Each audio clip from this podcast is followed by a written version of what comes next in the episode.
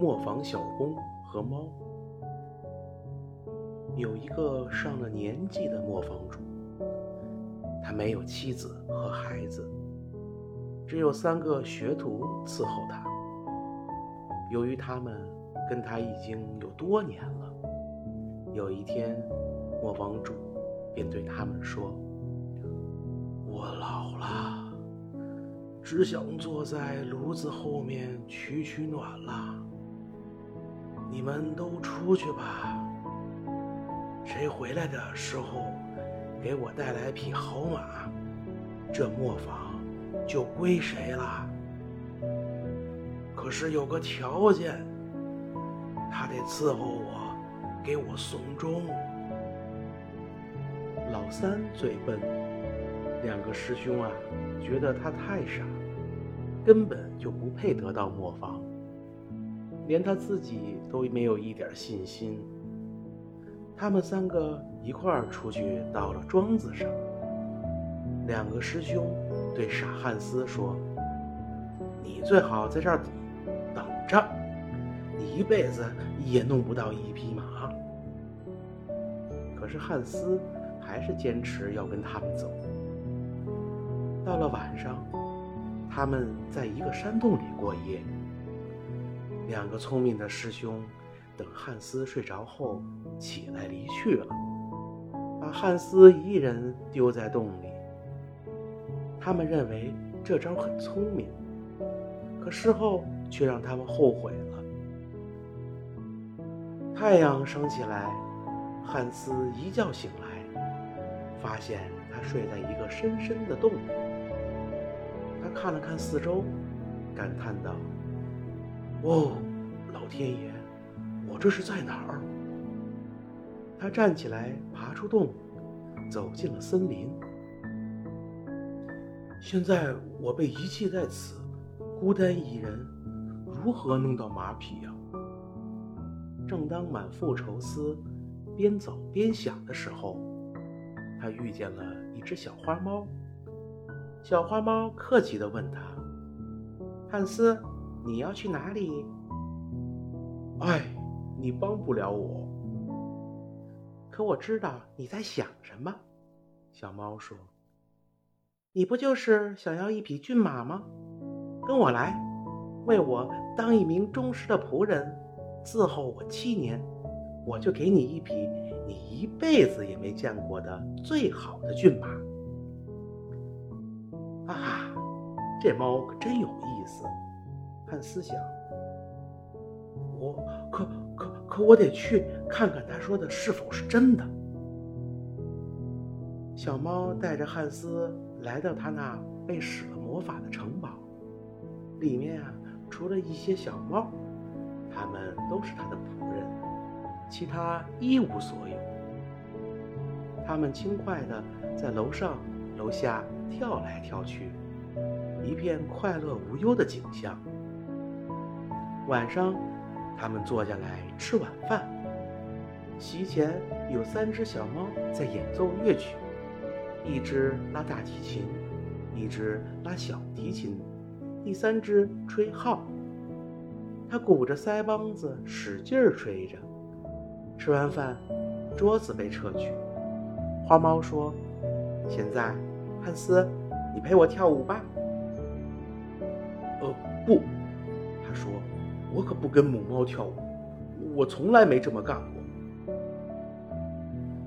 那么带它上床吧，他向其他猫命令。于是，一只猫点起灯，引着汉斯去卧室；一只给他脱鞋，一只脱袜子，最后一只吹灭了蜡烛。第二天早晨，他们又来伺候汉斯起床。一只给他穿袜子，一只系鞋带，另一只呢穿鞋，一只洗漱，一只用尾巴给他擦干脸。这感觉好柔和，汉斯说。但是他还得去伺候花猫，然后每天去砍柴。砍柴工具是一把银斧头，还有银凿子和银锯子。锤子是铜的。他将柴劈得细细的，留在城堡里啊，天天好吃好喝，天天和花猫以及他的仆人们相守，再也见不到其他人了。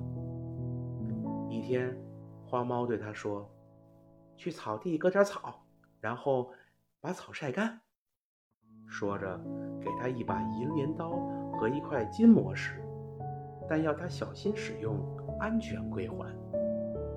汉斯去了草地，把活儿干完了。他拿着镰刀、磨石和干草，回到了屋里，问是否该给他工钱了。不，黑猫拒绝说：“你必须先为我多做些事儿。这儿有银木、木匠的斧子、角铁和各种所需要的东西，全都是银子的。用这些东西。”你给我盖座小房子。汉斯把小房子盖好了。他说他什么事儿都干了，可仍然没得到马。其实，七年过得很快，就如同六个月似的。花猫问他是否愿意去看看他的马。嗯，愿意。汉斯说。于是他便打开了小房子的门。里面关有十二匹马，每一匹毛亮体壮。见到这些骏马，汉斯的心里乐开了花。然后，花猫请他吃饭，对他说：“回家吧，只是我现在不能给你马。三天后我会去找你，把马带去。”于是，汉斯出发了。花猫告诉汉斯回磨坊的路，然后他连一件新衣服都没给他。汉斯只好穿着那件又脏又破的外套。这外套是他穿来的。七年过去了，这衣服他穿着哪儿都嫌小。汉斯到家后，两个师兄也在那里，而且每人啊都带了一匹马。但一匹是瞎马，另一匹是瘸马。他们问汉斯：“他的马呢？”三天后就会来的。他们听后笑道：“真是的，傻汉斯，你到哪儿去找马呀？是匹骏马吧？”汉斯进到厅里，可磨坊主说不许他入座，因为他穿的又脏又破。如果别人进来的话，会使他们丢脸的。所以，他们给了汉斯一口饭，让他到外面吃。晚上，大家休息了，可是两个师兄不让他上床。最后，他只好钻进了鹅窝，在一堆干草上过了夜。三天过去了，来了一匹六马拉的车。这六匹马相当漂亮，看上一眼啊，简直是无比的享受。仆人还拉了第七匹马，这就是给那位贫穷的磨坊小工的。有一位高贵的公主从车里出来，走进磨坊。这公主啊，就是那只小花猫，汉斯已经伺候她七年了。公主问磨坊主。他的笨徒弟在哪？磨坊主答：“我们不能让他待在这磨坊里，他太脏了。他在鹅窝里睡觉呢。”国王的女儿让他们立刻把汉斯找来，于是他们把他带了出来。汉斯使劲扯着那件小外套，想掩住自己的身体。仆人们打。开豪华的衣服，替他洗干净，装扮起来。收拾完毕后，汉斯变成最英俊的国王了。这时，姑娘想看看师兄们带来的马，发现一匹是瞎马，另一匹是瘸马。他命令仆人把第七匹马牵来。磨坊主见了这匹马，说：“这样的马从没进过他的院子。这是给你的第三个徒弟的，他说。那他就应该拥有这间磨坊。磨坊主答道。可是国王的女儿却说，把马留在这儿，磨坊还属于他。然后他拉着忠实的汉斯上了车，一同离开了那里。